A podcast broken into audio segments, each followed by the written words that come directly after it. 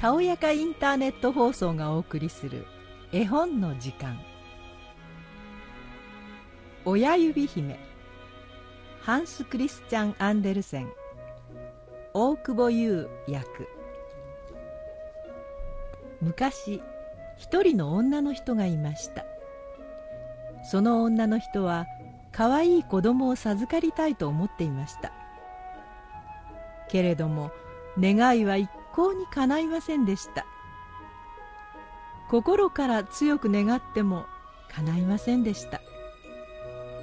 日々を過ごすうちついにいても立ってもいられなくなって魔法使いのおばあさんのところへ行きました。女の人は言いました。可愛い子供が欲しいのです。どうしても欲しいのですがどうにもならないのです。どうすれば子供ができるのですか？すると魔法使いのおばあさんは答えます。うわ そんなことはたやすいことよ。ご覧あれ。ここに一粒の大麦がある。これをそんじょそこらの大麦と思いなさんな。畑にまく麦や鶏に食べさせる麦とは別物じゃ。特別な大麦だよ。これをな植木鉢の中に植えるのじゃ。すると何かが起こるはずじゃよ。うっそれを聞いて女の人はその大麦を私にくださいと頼みました。しかしこれは銀貨12枚ないと渡せんよ。それでもよいのかな？魔法使いのおばあさんが尋ねると女の人はこくりとうなずきました。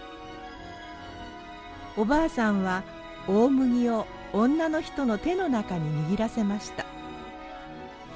ありがとうございますと女の人はお礼を言って魔法使いのおばあさんに銀貨を12枚渡しました。女の人は急いで家に帰りました。帰るなり早速植木鉢を出してきて中に麦を植えました。女の人はじっと植木鉢を見つめて何が起こるか待っていました。一体どうなるのかしら？と女の人が考えていると驚いたことに土の中がもぞもぞ動いていました。土の中から芽が伸びてきたのです。ニョキニョキ伸びて次第に葉っぱをつけました。まるでチューリップのようでした。それからもどんどん育っていってあっという間に大きなつぼみをつけました。赤色のつぼみでした。しかしつぼみができると急に静かになりました。つぼみはずっと閉じられたままでした。女の人はその後もじっと見続けていましたがなかなか花が咲かないのに気づくとため息をつきました。それにしてもきれいなお花ねと女の人は言って赤い花びらにキスをしました。花びらはキラキラ光っていました。女の人が何度も何度もキスをするとパッと花が咲きました。本当にチューリップが咲いたのです。でもやっぱり普通のチューリップでした。女の人はチューリップを見て首をかしげていると花の真ん中に人がいることに気がつきました。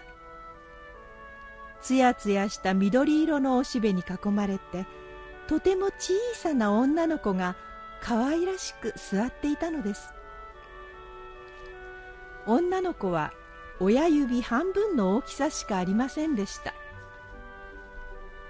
あまりに小さいので女の子は親指姫と呼ばれることになりました。親指姫は女の人にゆりかごをもらいました。きれいに磨かれたくるみの殻の上にすみれの花びらをシーツ。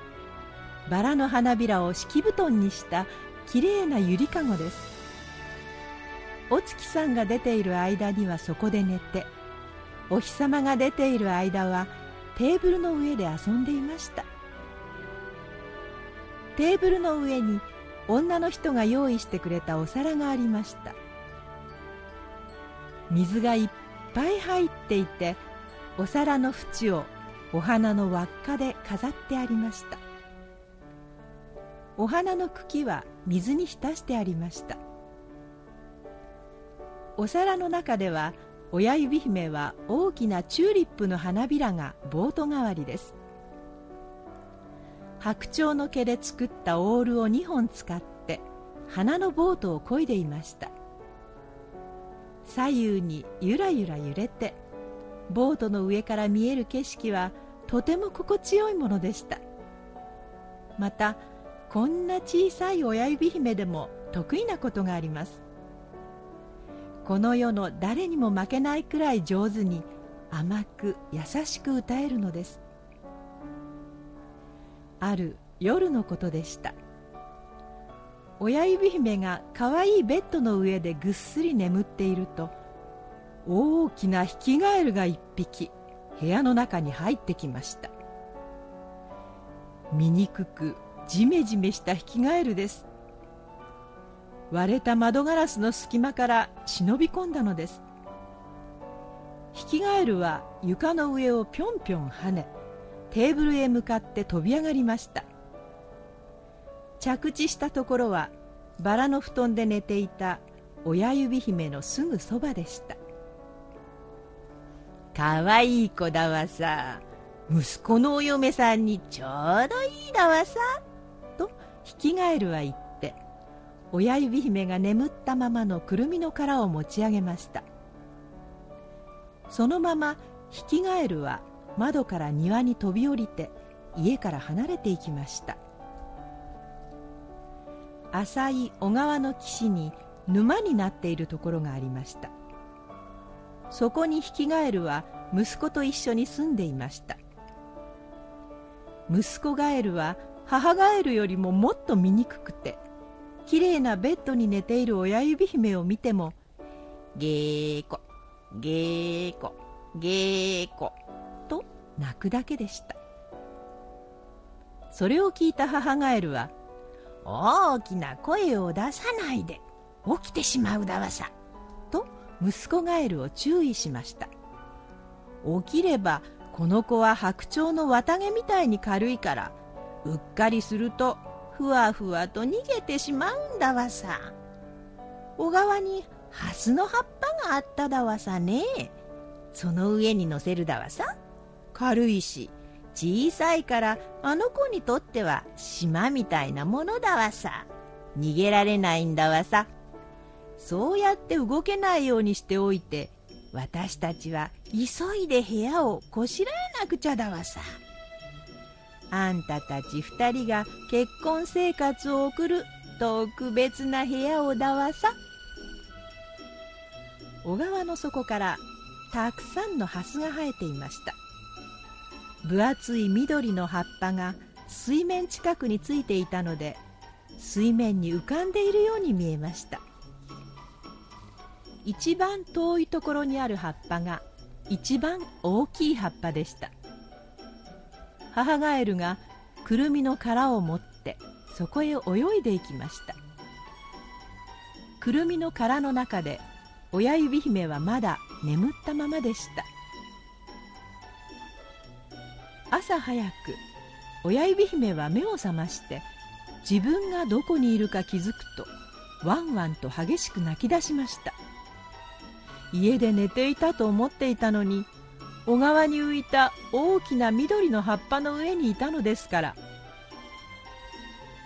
どこを見ても周りは水ばかりでどうやってここにいるのか分かりませんでした。一方母ガエルは沼地の中にいました。部屋の中を足と黄色い睡蓮の花で飾るのにてんてこまいでした。新しい娘となる女の子のために部屋をきれいにしておきたいのです。母ガエルは飾り終えると醜い息子を連れて葉っぱの上に一人でいるかわいそうな親指姫のもとへ泳いでいきました。親指姫のきれいなベッドを取ってきて新しい花嫁に用意された寝室に置くためです。母ガエルは水の上の親指姫にお辞儀をして言いましたこいつが私の息子だわさ。あんたのお婿になるんだわさ。この小川の沼地で幸せに暮らすんだわさ。げーこげーこげーことだけしか息子ガエルは言えません。仕方がないので母ガエルはきれいなベッドを持ち上げてそのまま泳いで行ってしまいました。親指姫はまた一りぼっちになりました。緑の葉っぱの上に座ってしくしく泣きました。あの引き返ると醜い息子ガエルのお婿さんと一緒に住むなんて考えるだけで我慢なりません。その一部始終をメダカたちが水の中で泳ぎながら聞いていました。メダカたちは親指姫を見てみようと水面に頭を出しました。見た途端美しさに心を打たれてしまいました。こんな子が醜い引きガエルたちと暮らすなんてあんまりだとメダカたちは思いました。ダメだそんなことをさせてなるもんかメダカたちは葉っぱの茎の周りに集まりました。上には親指姫が座っています。みんな一斉に根元をガリガリかじりました。ずっとガリガリかじり続けているとついにメダカたちは茎を噛み切ったのでした。葉っぱはふわっと水面に落ちて川を流れていきます。親指姫はどんどん岸から遠ざかっていきました。ゆらゆら揺られて親指姫はいくつもの場所を通り過ぎました林の中にいた小鳥たちは親指姫を見て「なんてかわいいお嬢さんだ!」とさえずりました親指姫は葉っぱに乗ってどんどん流されていきついによその国へ来てしまいましたそこへきれいなモンシロチョウが一羽現れてひらひらひらひら親指姫の周りをしきりに飛びました。しばらく飛び続けた後葉っぱの上に止まりました。親指姫とモンシロチョウは一緒に川を流れていきました。もうヒキガエルに捕まる心配はありません。見えるのはいい景色だけでした。親指姫はだんだん楽しくなってきました。水面がお日様の光に照らされて金色にキラキラ輝いていました。親指姫は腰のリボンを取り外して端をモンシロチョウにぐるぐる巻きつけてもう一方の端を葉っぱにしっかり結びつけました。葉っぱは今までと比べ物にならないほど速く水面をスーッと走り出しました。乗っていた親指姫も一緒に流されていきました。やがて大きなコガネムシが飛んできました。コガネムシは親指姫を見つけるや否や前足で細い腰をぐっとつかみ木の上まで連れて行ってしまいました。緑の葉っぱはモンシロチョウと小川を下っていきました。モンシロチョウはしっかりと結ばれていたので逃げられなかったのです。親指姫はコガネムシにさらわれてとても怖かったことでしょう。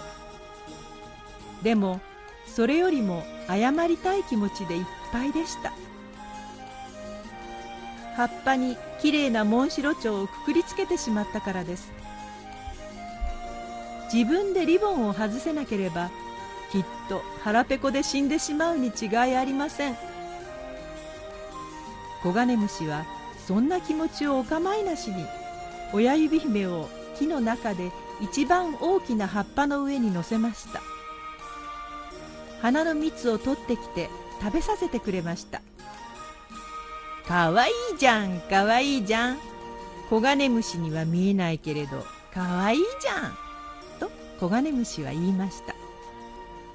しばらくすると木にいるコガネムシがみんなやってきました。しかし一斉に触覚をピクッと立てて口々にこう言いました。この子足が2本しかないじゃん。すげえ変じゃん。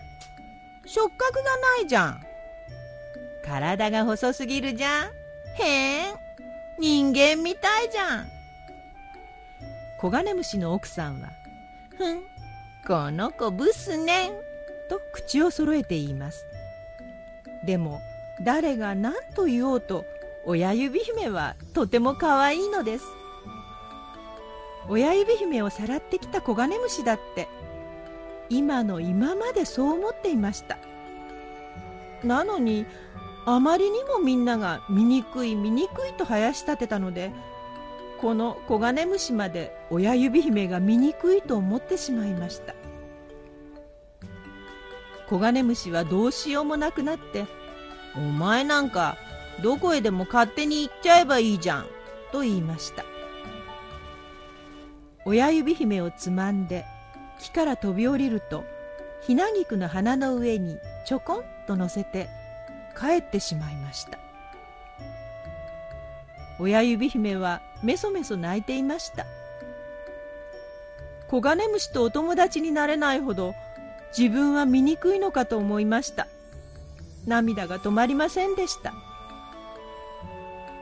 でも親指姫はバラの花びらのようにおしとやかで優しくこの世の中で一番愛らしい人間なのです。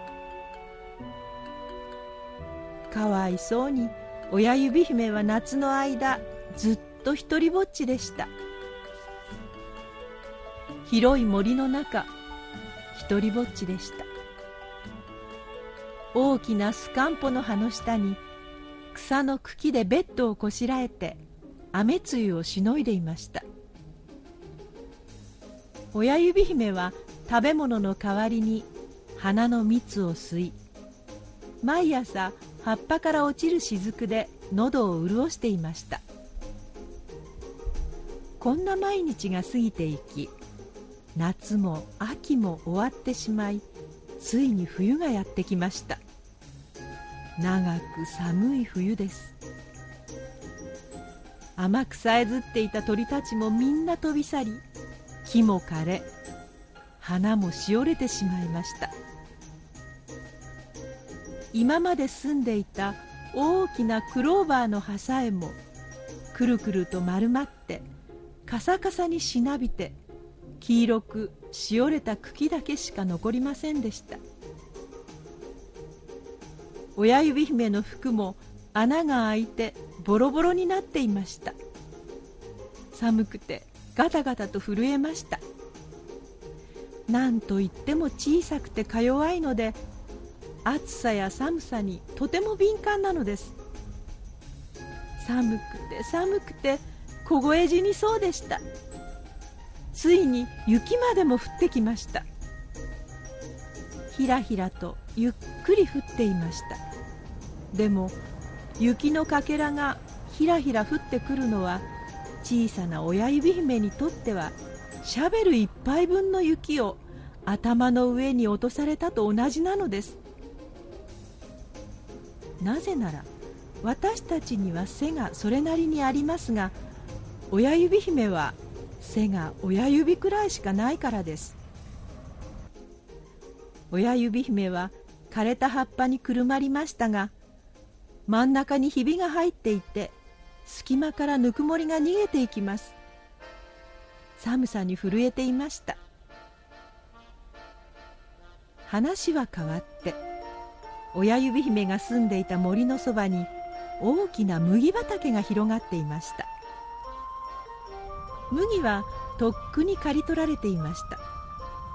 ただカサカサになった麦の切り株だけ野ざらしになって氷の張った地面に立っていたのです。親指姫は麦の切り株の中を歩きました。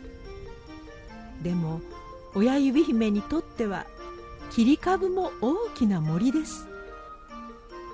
通っていくのにも大変な苦労をしなければなりませんでした。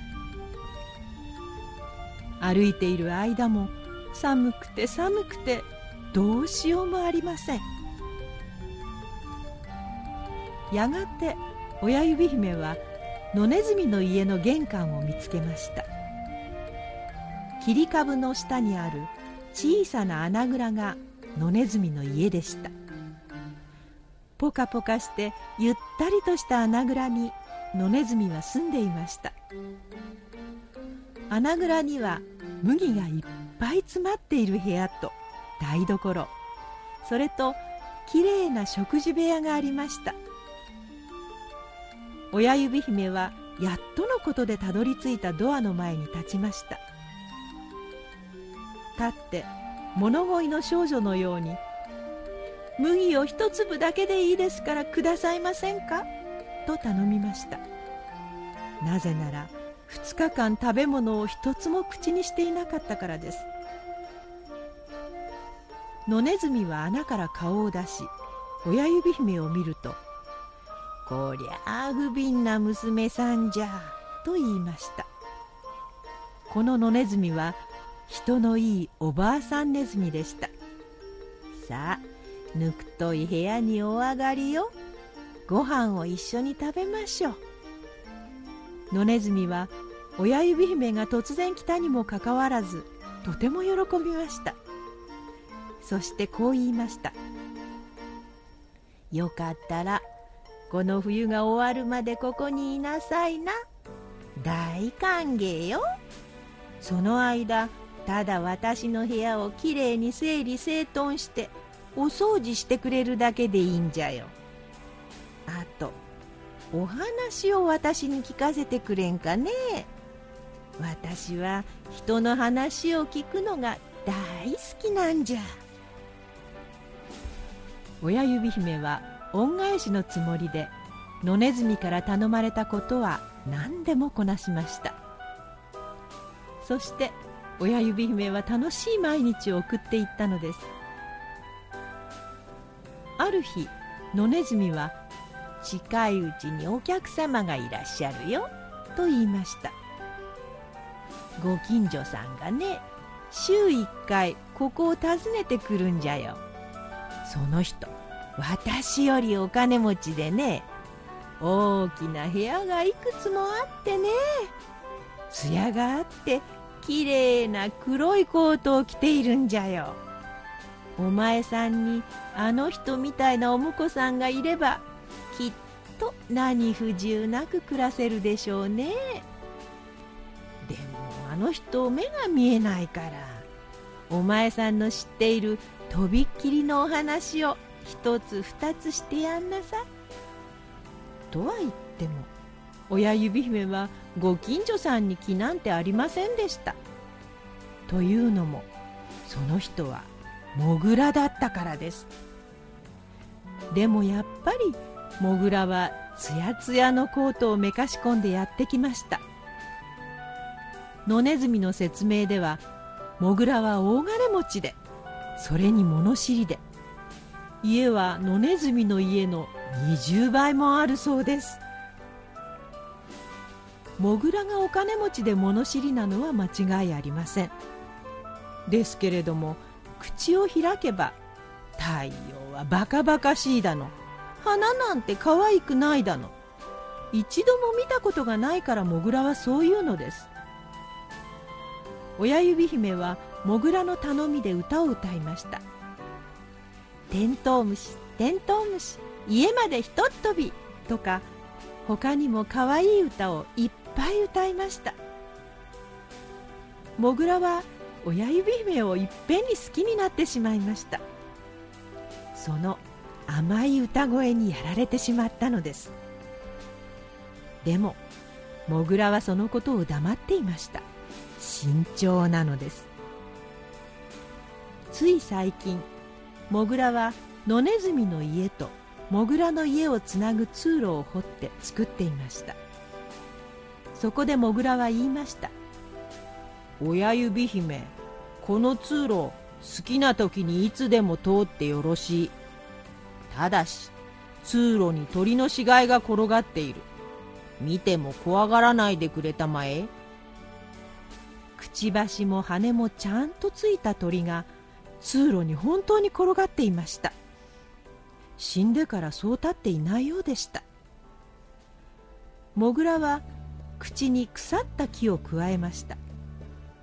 木は真っ暗闇の中で火みたいにピカピカ光ります。真っ暗の通路の先を明るくするためモグラは2人の前に進み出ました。死んだ鳥が横たわっている地点に来た時モグラは頭の上の土を鼻で押して大きな穴を作りました。お日様の光が通路の中に差し込んできます。道の真ん中にツバメが倒れていました。足と頭を隠すように美しい翼を脇に引き寄せています。かわいそうにツバメは凍え死んでしまったようでした。親指姫は小さな鳥を見て悲しさと愛らしさがあふれてきました。このツバメは夏の間ずっと歌い続けて親指姫のために素敵にさえずっていたのです。しかしモグラは足でツバメを脇に押し合って言いました。もうこいつは一言も歌わないだろうよ。この小鳥なんて惨めな月の下にお生まれになったんだろうね。僕の子供が鳥でなくて本当によかったよ。あいつらは泣くことしか脳がないんだからね。キービキビってさ。そのあげく冬には腹ペコでお亡くなりになってしまうんだ。まあお前さんうまいことおっしゃるわい。さすが賢いモグラ様じゃ。野ネズミは大きな声を出して言いました。さえずったりしても一体何になるというのかね？どうせ冬になれば腹ペコか寒さで死んでしまうというのにいくら育ちが良くてもね。親指姫は何も言いませんでした。でも2人がツバメに背を向けて引き返していった後そのまま残ってしゃがみました。頭に覆いかぶさっている柔らかい羽をそっとのけて閉じられたまぶたにキスをしました。もしかしてあなたは夏の間私に歌ってくれた鳥さんじゃありませんか？と言いました。私をとっても楽しませてくれた大切な愛しい鳥さん。モグラは立ち止まってお日様の光が入ってくる穴を塞ぎました。そして野ネズミの家まで2人を送りました。その夜親指姫は眠れませんでした。親指姫はベッドから降りて大きくきれいに干し草の毛布を編みました。親指姫は毛布を死んだ鳥のところへ運びました。ツバメの上に覆い広げて野ネズミの部屋から見繕った花をいくつかそばに添えました。毛布はふわふわでツバメが冷たい地面で寒くならないように脇の下にも敷きました。さようならかわいい小鳥さんと親指姫は言いました。さようなら。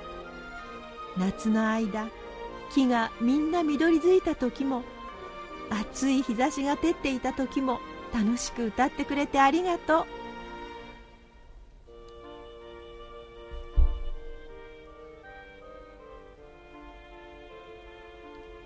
第1話「親指姫」をお送りしました。最終話もお楽しみください。朗読は4個でした。